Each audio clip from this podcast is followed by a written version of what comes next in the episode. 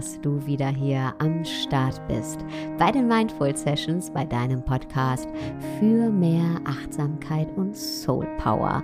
Und hier geht es heute weiter mit dem zweiten Teil der Doppelfolge des Interview-Specials mit Nico Rittenau zum Thema das Essen der Zukunft. Und ich wünsche dir ganz viel Freude damit.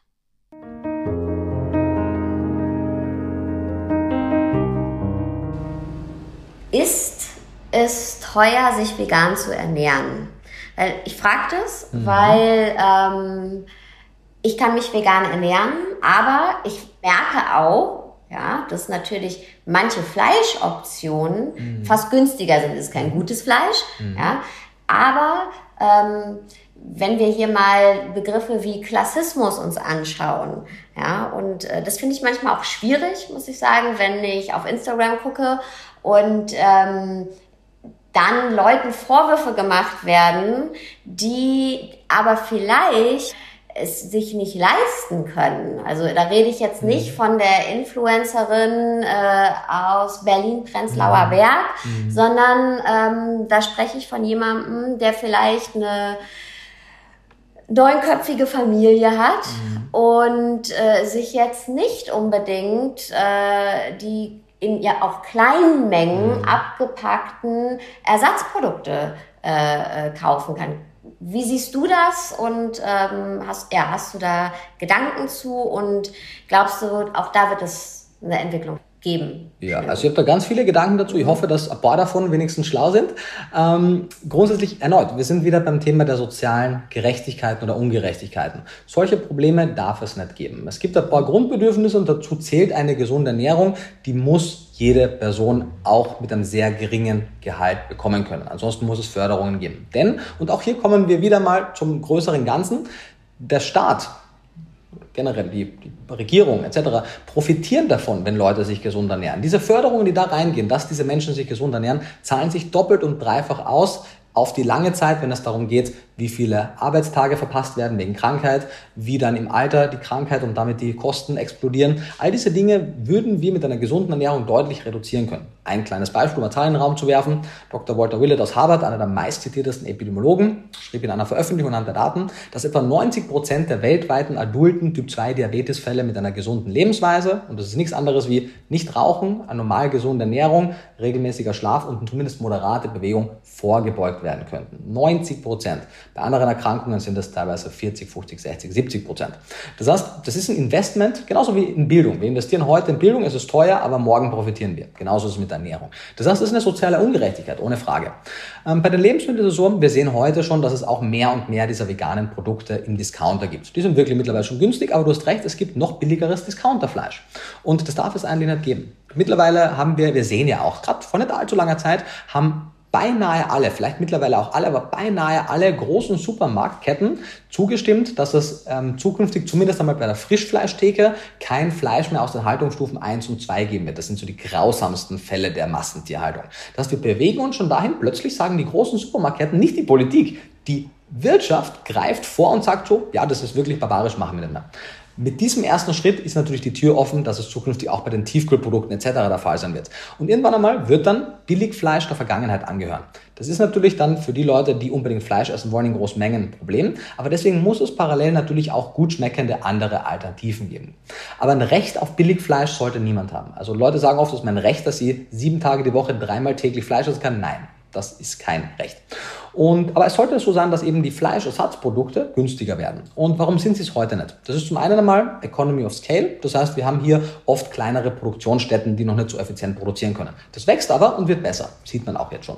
Nummer zwei, oft natürlich, dass, äh, und das sehen wir leider, und das ist äh, etwas, was man kritisieren muss, dass einige Betriebe sagen, die haben zum Beispiel eine Fleischlinie und eine vegane, und die sagen, ja, die Veganer, die haben ja ein bisschen mehr Geld, das kann ich dann teurer machen. Das habe ich genauso gehört. Und das darf nicht sein. Habe ich da auch mhm. sehr hart kritisiert. Denn nur weil eine gewisse Gruppe bereit bereit ist, aus ethischen Überzeugungen mehr dafür zu zahlen, sollte sie nicht deswegen zur Kasse gebeten werden.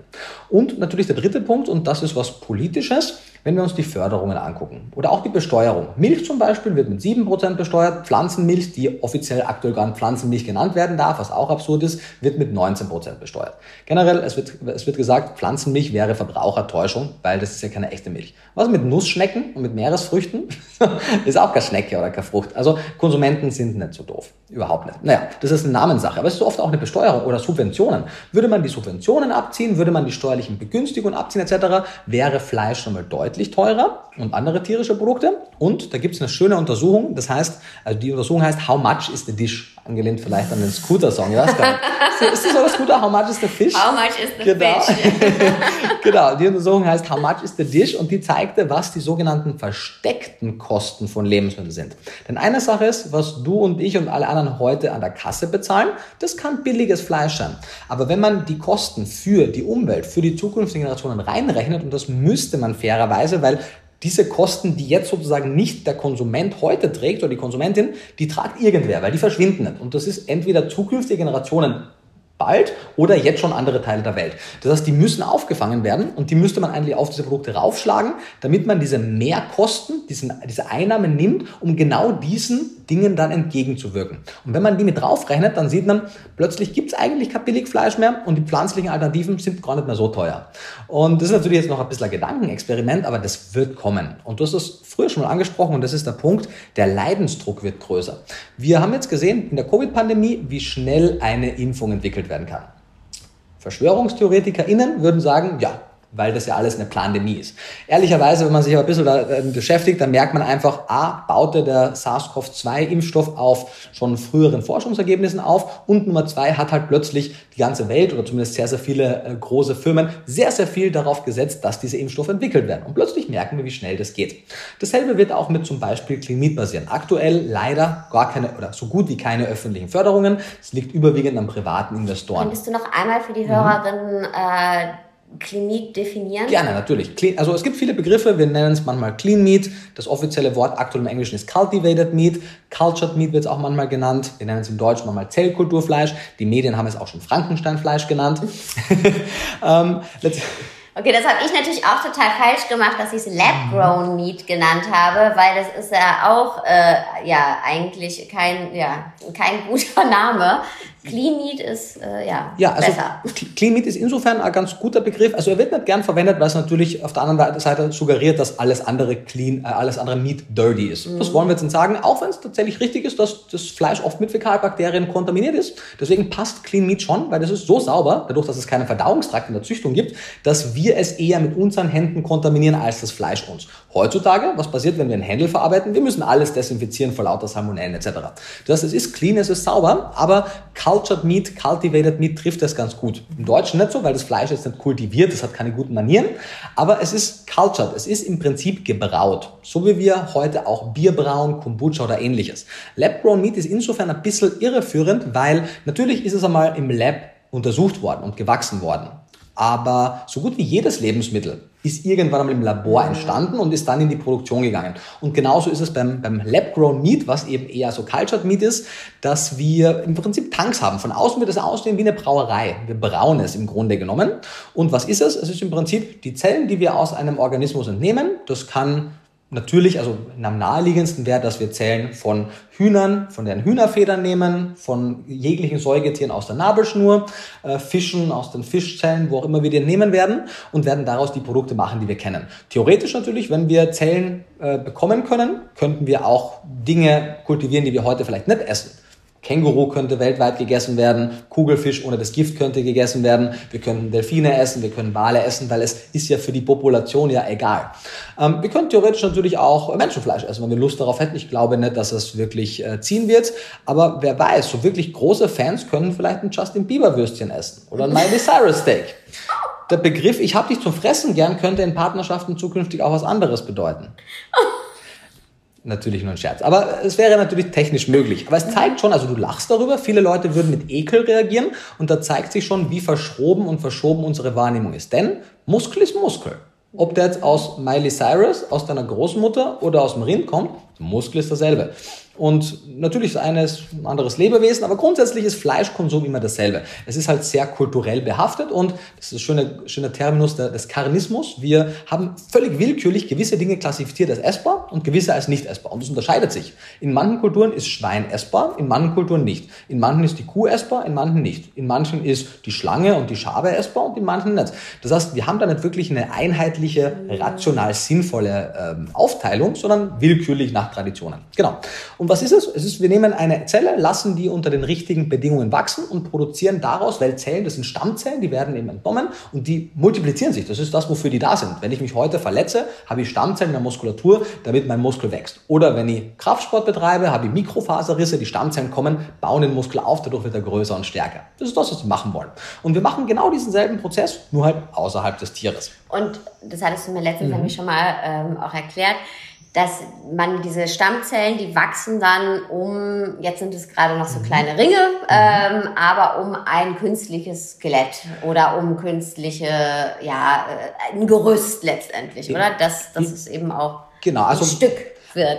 Genau, also aktu aktuell sind wir noch in der, in der Forschungsphase, wo wir überwiegend äh, Hackfleisch machen für mhm. Convenience-Produkte. Und da ist es relativ einfach, da ist es, wie du sagst, diese einzelnen Muskelfasern wachsen, die brauchen irgendwas, wo sie sich sozusagen festhalten können und die wachsen dann meistens, früher war es Gelatine, heute ist es Agar-Agar aus, aus Algen, wachsen an so einem Ring, müssen dann letztendlich getrennt werden, weil das sind am Anfang Ringe, die werden dann getrennt, sodass es eine klassische Muskelfaser ist und die werden dann mit anderen Komponenten zu einem klassischen Hackfleisch-Paddy gemacht. Die wachsen da drin in einer Nährlösung, Nährlösung. Im Prinzip ist die Nährlösung das gleiche, was der Muskel im Körper bekommt, wenn wir Nahrungsmittel essen.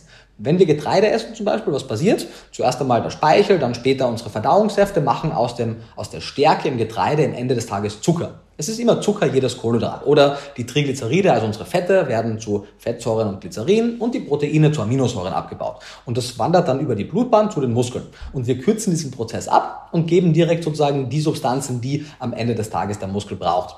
Das heißt, wir brauchen weiterhin Futtermittel. Das Schöne ist nur, wir können Dinge verwenden, die wir sonst wegschmeißen. Wir können zum Beispiel als Futter auch die Reste des Bierbrauns verwenden und können die verfüttern. Wir können plötzlich Algen als Futtermittel verwenden, die wir in der Wüste wachsen lassen können, in Rohrensystemen und plötzlich kann die Wüste ein relevanter Faktor werden für die Lebensmittelproduktion oder generell jedes Gebiet, wo normalerweise kaum etwas wachsen würde und plötzlich kann man da sozusagen Fleisch indirekt wachsen lassen, wenn man das Futtermittel für die Zellen da wachsen lässt. Ähm, genau, das ist es. Wenn man mehr dazu lesen möchte, es gibt da im Deutschen mehrere Bücher davon, Neues Fleisch von Henrik Hassel oder die deutsche Übersetzung von Clean Meat von Paul Shapiro, das war das erste Buch dazu. Oder auch noch ein drittes von einer Autorin, das ich leider immer vergesse, das heißt auch Clean Meat. Ähm, da kann man sich das im, im Prinzip durch, durchlesen und angucken. Das Schöne ist, wir haben beim Clean Meat diese Entwicklung auch auf Produzentenseite. Aktuell, das ist vielleicht haben schon gemerkt haben, die meisten Lebensmittelproduzenten im Tiersektor sind nicht sehr offen damit, was sie tun. Ich weiß nicht, wann hast du das letzte Mal einen Livestream in einem Schlachthaus gesehen? Mhm. Selten. Oder wann hast du das letzte Mal gesehen, Livestream, wie es in der Tierhaltung, in der Milchwirtschaft wirklich zugeht. Im Gegenteil, wir sehen glückliche Kühe auf der Weide, wo die meisten gar nicht wirklich Weidezugang haben. Ähm, beim Clean Meat ist es anders oder auch bei der Clean Milk. Umfragen zeigen, dass je mehr Leute über dieses Thema wissen, je mehr nehmen sie es an. Es ist also nur eine Frage der Bildung, der Education. Und wir wollen das Gegenteil machen. Wir wollen nichts mehr verschleiern, sondern alles offenlegen, sodass Leute alle Infos haben. Und das führt natürlich erneut, deswegen sehen wir da so viele Gewinner und Gewinnerinnen, erneut zu einer ganz anderen Gesellschaft, wo es nicht mehr um Täuschung geht, Verbrauchertäuschung, Marketing, sondern Verbraucherinformation und Offenlegung, genau. Und ähm dann haben wir ja alle Möglichkeiten. Also es kann ja trotzdem noch pflanzenbasierte Alternativen Unbedingt. geben, wie es ja jetzt auch schon ganz viele gibt. Mhm. Ja, es äh, für Leute, die aber sagen, hey, ich möchte nicht auf Fleisch verzichten. Zum Beispiel, ich mag ja überhaupt gar kein mhm. Fleisch. Ne? Für mich wäre das zum Beispiel überhaupt nichts, weil ich mhm. auch jetzt schon bei manchen pflanzenbasierten Alternativen das Gefühl habe, boah, das schmeckt mir zu sehr nach Fleisch, es ist zu nah mhm. dran. Das heißt, es ist ja letztendlich für jeden was dabei. Das ist das Ding. Also generell diese Entwicklung ist nicht primär dafür da, dass vegetarisch und vegan lebende Menschen wieder Fleisch essen. Mhm. Können sie, weil es gäbe keine ethischen und ökologischen Bedenken mehr. Mhm. Aber es ist primär für die Fraktion Fleisch ist mein Gemüse. Okay. Ähm, mhm. Die es dann eben auch mit gutem Gewissen essen können. Und das Schöne ist, Umfragen zeigen des Weiteren, dass diejenigen Personen, die den höchsten Fleischkonsum haben, am offensten für diese Thematik okay. sind. Was wundervoll ist, weil damit lösen wir sehr, sehr viele Probleme. Und wie du sagst, Pflanzenbasierte Ernährung ist ein Megatrend. Das wird nicht mehr gehen und das ist auch gut so, denn, und das sagt selbst Dr. Mark Post, der Erfinder oder sozusagen der Präsenter des ersten Clean Meat Burgers, Clean Meat wird nie so nachhaltig sein, wie es pflanzliche Proteine sein werden. Wegen dem Stromverbrauch, wegen Einfach, was, Energieverbrauch? Der, der Punkt ist, du hast ja immer, also beim, beim Tier hast du Futtermittel und Fleisch mit sehr viel Verlust und beim Clean Meat hast du ja trotzdem noch Futtermittel und du hast dann letztendlich die Zelle. Natürlich kannst du hier sehr viele Dinge verfüttern, die die Menschen nicht essen würden, zum Beispiel Braurückstände. Das heißt, man kriegt es schon extrem nachhaltig hin, aber zum einen kann man ja auch Pflanzenzellen kultivieren. Gerade zum Beispiel jetzt wurde in äh, Zürich zum ersten Mal die erste äh, zellbasierte Schokolade präsentiert. Man könnte da auch andere Dinge machen. Weil stell dir jetzt vor, plötzlich, wir müssen nicht mehr in diesen Ländern, man Fairtrade-Schokolade, schön und gut. Die meisten Schokoladen stammen aus nicht so fairen Bedingungen und kommen von irgendwoher. Wir können plötzlich die machen lassen, was sie wollen. Diese Schokoladenprojekte spenden auch an diese Gebiete, dass hier Wirtschaft aufgebaut wird. Mhm. Und plötzlich könnten wir in Berlin-Mitte erneut Kakao wachsen lassen und daraus Schokolade machen. Oder Safran oder Vanille, all diese Dinge, die wir relativ rar haben. Das heißt, wir können auch Pflanzen extrem äh, gut zellbasiert wachsen lassen, aber wir können sie auch ganz normal wachsen lassen. Die sind im Schnitt etwas effizienter, weil Pflanzen machen im Prinzip aus äh, Sonne über die, über die Photosynthese Energie, Zucker. Und da bildet sich eben Chlorophyll und es bilden sich Zucker. Das heißt, die machen einfach aus nichts Essbares.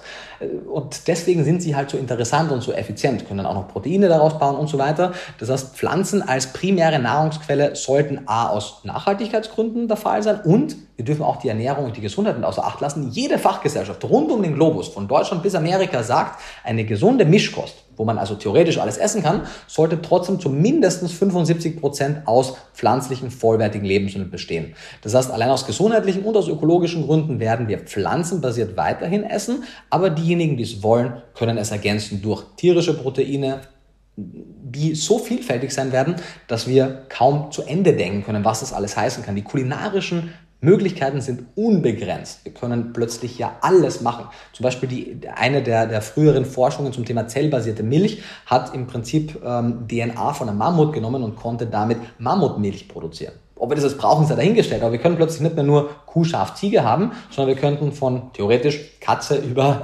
Kamel, über Mammut äh, alles haben. Und die schmecken natürlich unterschiedlich. Oder für die Bodybuilder und Bodybuilderinnen, Rattenmilch hat 9 Gramm Protein pro 100 Gramm. Das ist äh, das Dreifache ungefähr von Kuhmilch. Also okay. vielleicht werden wir zukünftig die äh, starken Jungs sehen, wie sie Rattenmilch trinken.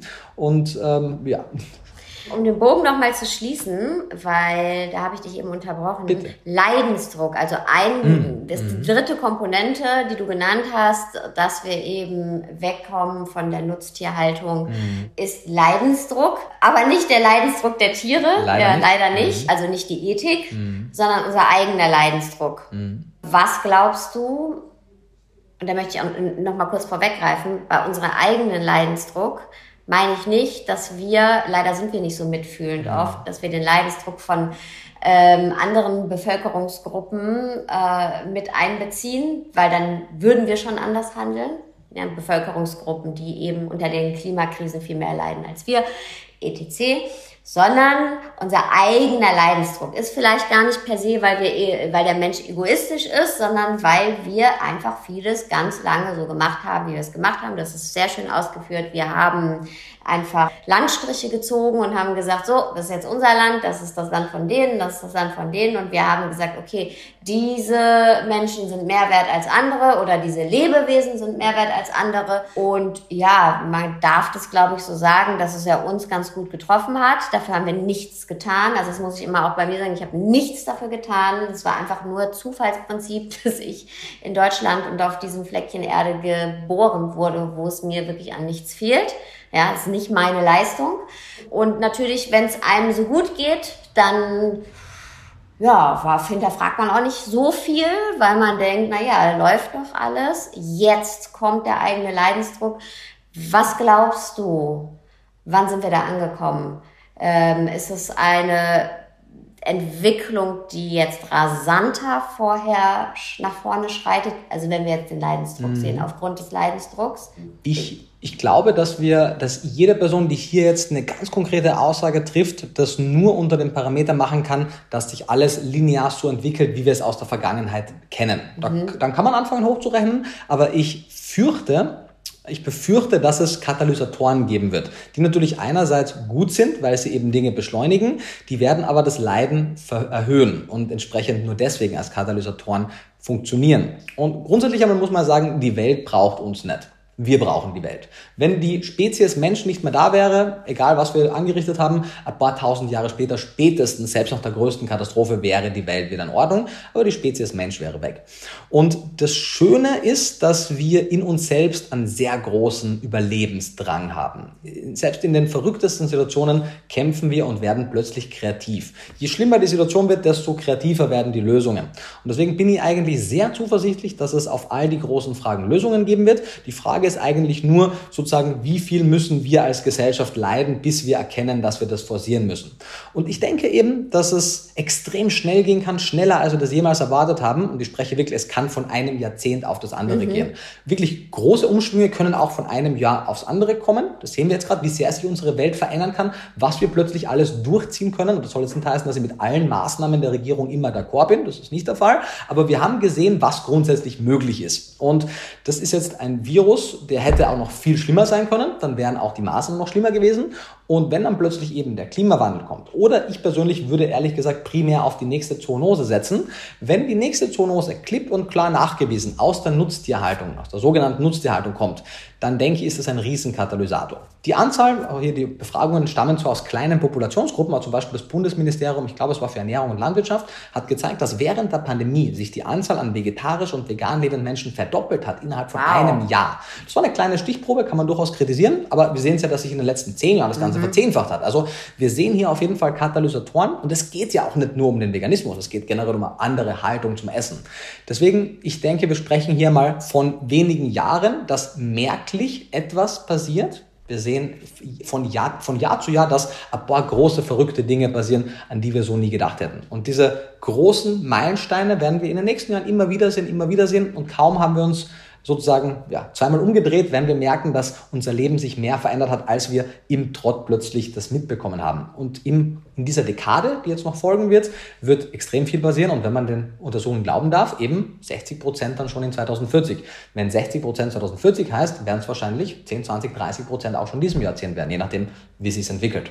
Und dann ähm, ein Ausblick, wie wird die Welt sich positiv verändern. Alles, was du sagst, hat ja was sehr, sehr Positives. Ja. Ne? Es sind ja unfassbare Möglichkeiten, um ganz viel Leid, Tierleid, menschliches Leid, letztendlich ja, Leid zu verringern.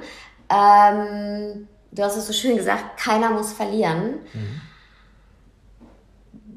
Was ist das Bild, was du zeichnen würdest? Warum tust du das, was du tust? Mhm. Was ist das, was du in der Zukunft siehst. Ja. Also warum tue ich, was ich tue? Das normalerweise immer der Teil, der ganz am Anfang kommt, mhm. aber ich mache ihn gerne am Ende.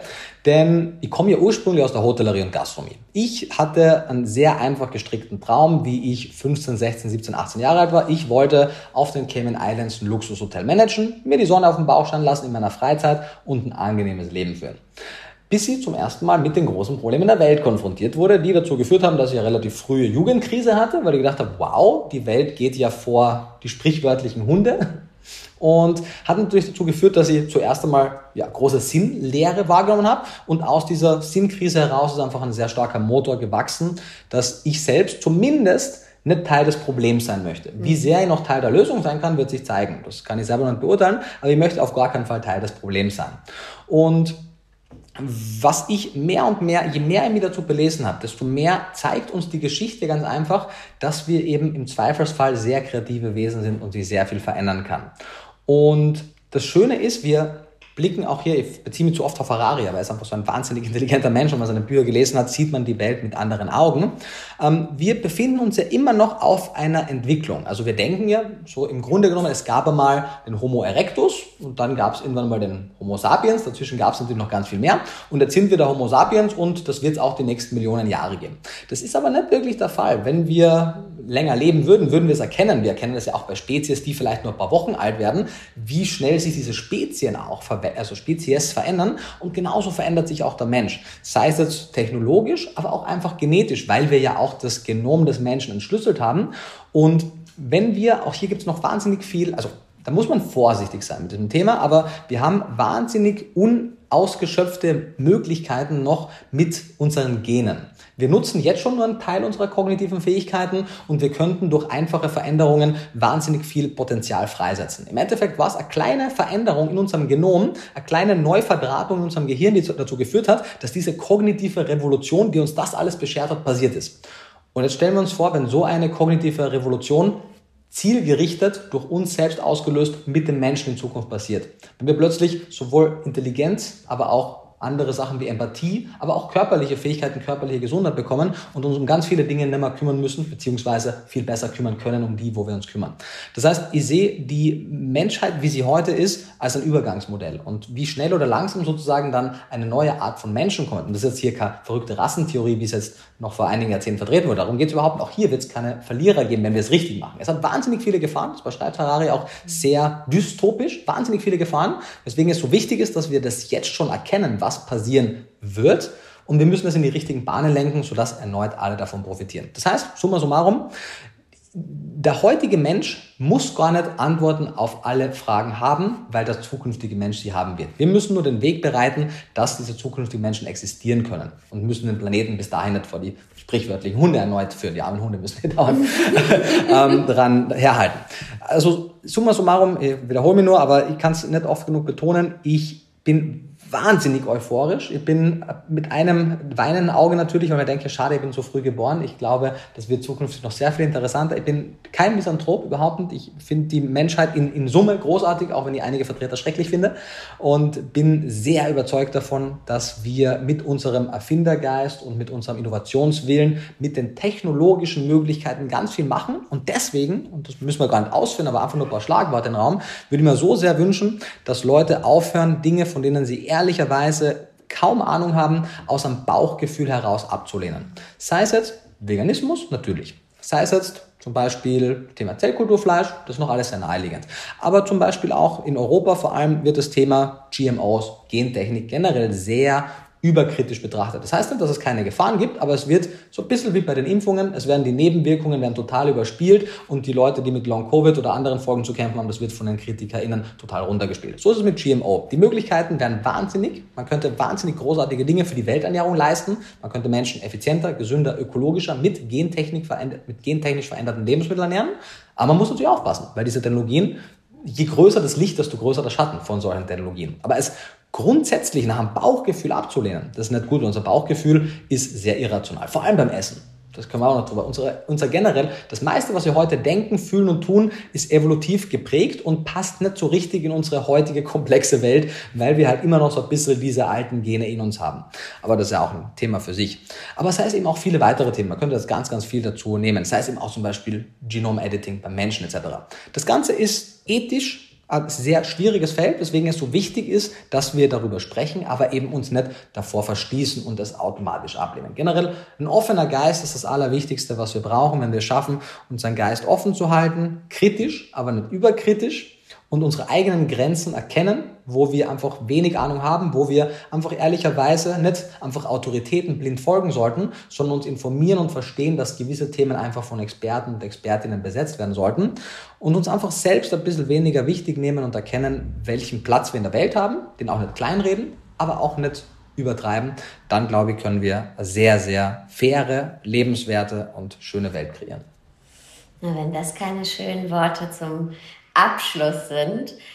Vielen, vielen Dank für, für all dein Wissen. Ich glaube, es gab noch nie eine Podcast-Folge, in der ich so wenig geredet habe. Also freut Sorry. euch. Nein, ich finde, ich finde es ganz toll, äh, dass du das alles mit uns äh, geteilt hast und ähm, und so viele Einblicke verschafft hast. Und ich, ist, ja, es ist eben wie du gerade gesagt hast, und manchmal ist es eben auch besser, zu, zu, nur zuzuhören, ja, weil, äh, ähm, ja, weil man einfach keine Ahnung davon hat.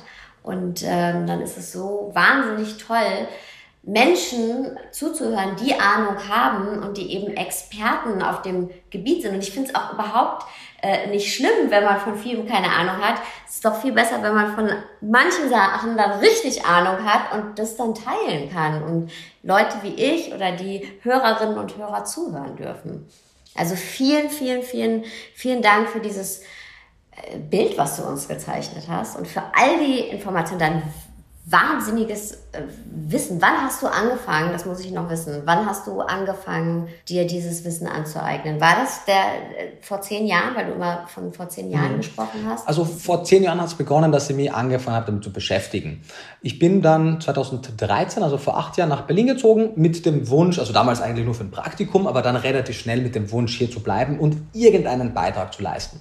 Ich habe damals verstanden, dass unsere Ernährung ein großer Teil ist ich war aber sehr verunsichert, ob diese vegane Ernährung, von der ich damals mitunter zum ersten Mal gehört habe, wirklich gesundheitlich funktionieren kann. Denn in meinem Kopf, und deswegen bin ich auch so verständnisvoll für falsche Vorurteile, in meinem Kopf war das falsche Vorurteil, dass tierische Produkte Monopole auf Nährstoffe haben, dass ich also ohne diese tierischen Produkte nicht alles bekomme und dass für eine gesunde Ernährung diese tierischen Produkte unabdingbar sind.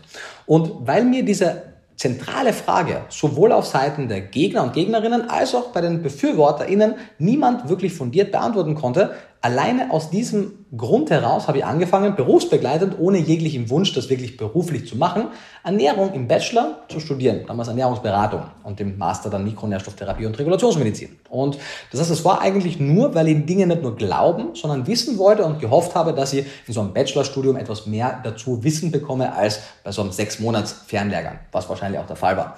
Und aus diesem Studium heraus, was mir ehrlicherweise zwar die Grundlagen in, die medizinischen Grundlagen, die Grundlagen in Biochemie, Ernährungswissenschaft, aber auch wissenschaftliches Arbeiten, Wissen in Statistik gegeben hat, wofür ich sehr dankbar bin, habe aber relativ schnell gemerkt, dass es mir abseits dessen nicht so wahnsinnig viel gibt. Das Gleiche gilt aber ehrlicherweise auch für den Master und gilt für die meisten Studiengänge im Ernährungsbereich, soweit ich es beurteilen kann. Was auch nicht verwunderlich ist, denn die Curriculum, Curricula ist vielleicht das Plural, ähm, im Ernährungsbereich, so wie bei den meisten anderen, sind natürlich auch relativ zentral gesteuert und die können mit den wahnsinnigen Entwicklungen auch gar nicht mithalten. Mhm. Die Forschung ist so schnell, von daher, das ist gar kein Angriff. Ich verstehe das und Grundlagen sind wichtig, aber man darf halt nicht mit dem falschen Glauben ins Studium gehen, dass man da dann alles lernt. Sondern ich habe angefangen, ähm, eigentlich weltweit fast schon, Kongresse zu besuchen, mir jedes Buch geschnappt, was irgendwie lesenswert war, habe mir in den wissenschaftlichen Datenbanken wie PubMed äh, verloren und habe einfach versucht, so viel wie möglich Primärwissen zu erfahren und vor allem auch, und ich glaube, das war für mich ein sehr großer Lerneffekt,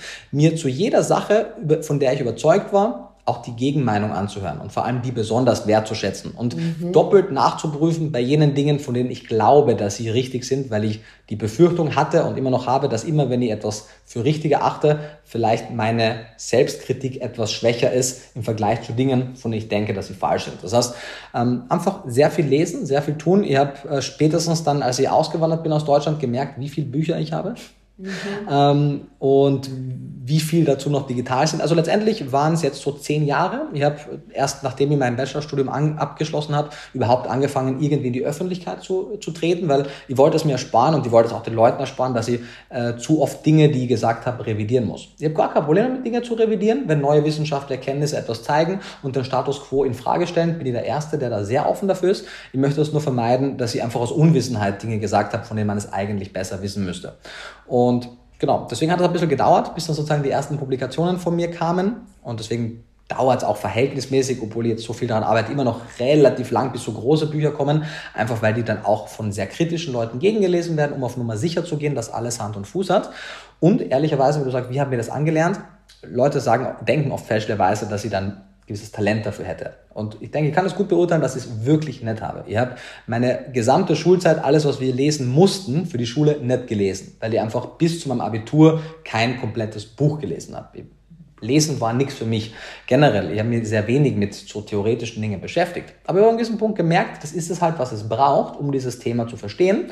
Und plötzlich habe ich dann auch gemerkt, man wird gut in Dingen, wenn man sie oft macht. Mhm. Und man macht oft auch Dinge, die man eigentlich in der Sache nicht so gerne macht, wenn man weiß, wofür man es macht. Und das ist eigentlich das größte Learning meines bisherigen Lebens, dass wenn man einen gewissen Sinn ans Ende einer Tätigkeit stellen kann, dann wird die Tätigkeit, egal wie unangenehm der Weg ist, immer gewinnbringend für einen, weil es ja ein höheres Ziel verfolgt und einem höheren Ziel dient. Und Deswegen einfach sehr viel gelesen, sehr viel recherchiert, mich sehr viel mit Experten, Expertinnen ausgetauscht, viele Kongresse besucht und überlege gerade, gab es noch einen großen, großen großen Baustein. Und natürlich, also ich mache jetzt ja gerade meinen mein Doktor in Ernährungs- und Lebensmittelwissenschaften, habe auch hier wahnsinnig viel schon von meinem Doktorvater lernen dürfen. Und einfach generell steht auch am Ende von jedem Buch, würden, würde es nicht diese hunderten WissenschaftlerInnen geben, die all diese Vorarbeit geleistet haben, die in den letzten 100, 150 Jahren all die Nährstoffe erforscht haben, all diese Innovationen gemacht haben, auf denen ich und Kollegen und Kolleginnen aufbauen dürfen, dann hätte das ja gar, es gar nicht gegeben. Aber ich bin mir auch klar darüber, welche blinden Flecken es noch gibt mhm. und was wir noch nicht wissen. Und das ist noch sehr viel, was wir nicht wissen, weswegen ich auch wahnsinnig viel Demut in meiner Arbeit habe und wahnsinnig vorsichtig bin mit jeder Aussage, weil ich eben weiß, wie viel wir noch nicht wissen. Und das fand ich auch jetzt in diesem Gespräch äh, so beeindruckend. Also ich habe weil du hast schon, du presst schon vor bei Sachen. Ich glaube, das muss man auch, wenn man in einem Thema Vorreiter ist. Du hast ja gesagt, du willst nicht ein Late Adopter sein, mhm. sondern ein Early Adopter. Ähm, und ja, da muss man auch Visionen haben und Meinungen haben und vorpreschen. Und trotzdem habe ich nicht das Gefühl, dass dein Ego da drin ist. Na? Also äh, trotzdem ist da auch Raum für andere. Du hast es ja gerade selber gesagt, du hast dich vor allen Dingen auch mit äh, äh, Kritikern beschäftigt ja, die die Sachen anders sehen und äh, das nicht weggedrängt und nicht weg, nicht, nicht hingeguckt. Und ähm, auch eben im Gespräch, wenn es zum Beispiel um äh, Gehen geht, ja, dass du sagst, hey, das ist ein vorsichtiges Thema, ja, da muss man vorsichtig sein, so, wo ich auch einen Moment hatte, so, oh, jetzt spricht er das an, okay, wow, weil ich habe zum Beispiel auch natürlich nicht die Ahnung, die du hast und ne, so, so Bauchschmerzen, obwohl ich, also das ist einfach nur ein Reflex, dem würde ich jetzt nicht folgen, mhm. auf gar keinen Fall.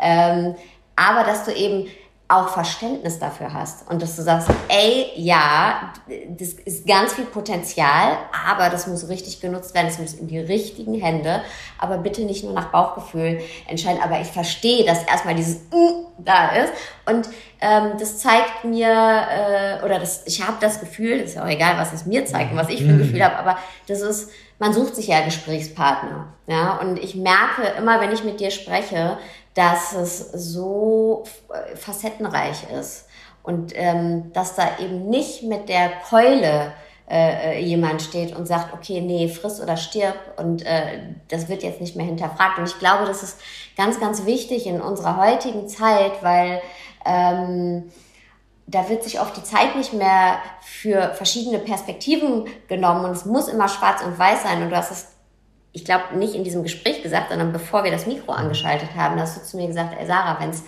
wenn, wenn es nur schwarz und weiß gibt, dann ist es eigentlich immer ein Zeichen dafür, dass es einen Informationsmangel gibt. Und das, ja, das fand ich ein 1A-Statement. Wenn du meine eigenen Sitze wiederholst, klingen die für mich noch besser. hey Nico, ähm, wo finden wir dich? Also ich verlinke natürlich alles, deine Bücher, äh, deinen YouTube-Kanal. Wo, wo finden die Leute dich? Vielleicht magst du auch noch mal kurz sagen. Sehr, sehr was gerne. Was ist der einfachste, direkteste Weg? Ja, also mit Sicherheit die sozialen Medien. Facebook, Instagram, YouTube. Wir machen regelmäßig wöchentlich Ernährungsvideos, die man sich angucken kann. Also ich glaube, der, der Mehrwert für die Leute ist mitunter bei YouTube am höchsten, weil wir da einfach sehr viel kostenlosen Content bereitstellen. Ansonsten habe ich aktuell äh, vier Bücher geschrieben. Es kommt im Herbst das fünfte, im Frühjahr das sechste und dann ist Buchpause, weil ich mich dann auf den Doktor konzentriere. Aber es gibt dann sozusagen ein paar Bücher, die man lesen kann, sowohl kulinarische als auch reine Sachbücher zu Themen wie vor allem Gesundheit, also ernährungswissenschaftliche Themen, aber eben auch Ethik und ein bisschen was Umweltwissenschaftliches. Ähm, und ansonsten, wenn wir nicht gerade in einer Pandemie leben, bin ich überwiegend on the road. Soll heißen, ich unterrichte an Fachhochschulen, Universitäten, gebe Vorlesungen, bin aber auch viel auf Fachkongressen, auf Messen, auch auf sozusagen Endverbrauchermessen, wo ich Ernährungsvorträge gebe, sowohl auf vegan-vegetarischen Messen als auch ich war auch auf der Paleo Convention und habe da über das Thema äh, vegane Ernährung gesprochen und auch über andere Themen.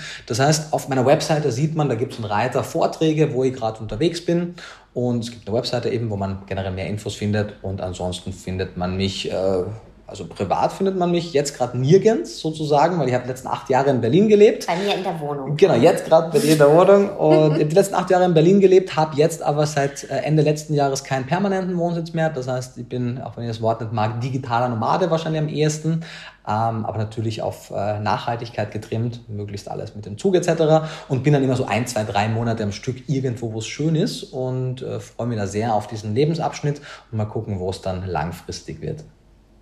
Super, vielen, vielen Dank. Eine Frage, letzte Frage noch. Du hast sie angekündigt, bevor Ich habe sie angekündigt und es ist wahrscheinlich, äh, ist es eine total banale Frage nach all dem, was jetzt hier kam von dir. Aber ich als Veganerin oder Mensch, die Frau, die sich versucht, vegan zu ernähren mhm. ähm, und es auch zu, ja, nicht zu, zu 90 Prozent, sondern zu 99 Prozent, mhm. würde ich sagen, frage mich immer, wenn ich Schokolade kaufe, denn ich liebe Schokolade, ich esse Schokolade vorm Einschlafen im Bett, mhm. äh, muss sie, muss draufstehen vegan. Mir hat jetzt letztens jemand gesagt, äh, das muss überhaupt nicht. Alles, was 80% Kakaoanteil hat, ist automatisch vegan. Ist das so? Das würde mein Leben so viel noch mal schöner machen. Sehr gut. Ich wünschte, dass Sie dir hier eine definitive Aussage geben okay. könnten. Aber das liegt einfach nur am Informationsmangel, dass ich es nicht weiß. Es klingt mir sehr plausibel, weil bei so hochprozentigen Schokoladen, da ist so noch etwas Zucker dabei, aber da ist immer wirklich viel Platz für Milch. Ähm, von daher bin ich geneigt dazu zu denken, dass das so äh, korrekt ist. Was oben stehen kann, und das ist aber kein Zeichen, dass es nicht vegan ist, es kann stehen, kann Spuren von Milch etc. enthalten. Das heißt aber nichts anderes, als dass es in einem Betrieb verarbeitet wurde, wo auch Milch verarbeitet wird und dass die Geräte dort nicht immer komplett auf, auf komplett steriles Niveau gereinigt werden und eventuell sozusagen Spurenkontakt ist. Das ist eigentlich nur relevant für Leute, die schwer ausgeprägte Allergien mhm. haben. Den Veganismus betrifft das überhaupt nicht, weil es geht ja einfach nur darum, ob dein Produkt aktiv Tierausbeutung fördert oder nicht. Da merkt man schon, wenn man der Definition folgt, dass der Veganismus deutlich äh, vielschichtiger ist und deutlich mehr Graustufen auch zulässt als erneut schwarz und weiß und merkt, uh, da ist wahrscheinlich Informationsmangel. Also summa summarum, gehe davon aus, dass du da meistens die richtige Entscheidung treffen wirst. Und spätestens natürlich, und da bin ich persönlich einfach wahnsinnig gespannt darauf, wenn es dann diese zellbasierte Milch gibt, dann kann man auch wieder die Milchschokolade essen und kann natürlich da dann auch ganz spannende Geschmackserlebnisse kreieren. Aber bis dahin ist die Zartbitterschokolade für vegan lebende Menschen eine gute Option. Super, dann uh, I go for it, würde ich sagen. Vielen, Dank nochmal für die Einladung. Es war mir eine große Freude, eine große Ehre, bei deiner Jubiläumsfolge dabei sein zu dürfen. Vielen Dank für die Einladung zu dir. Und ich hoffe, es war nicht unser letztes Gespräch. Absolut nicht.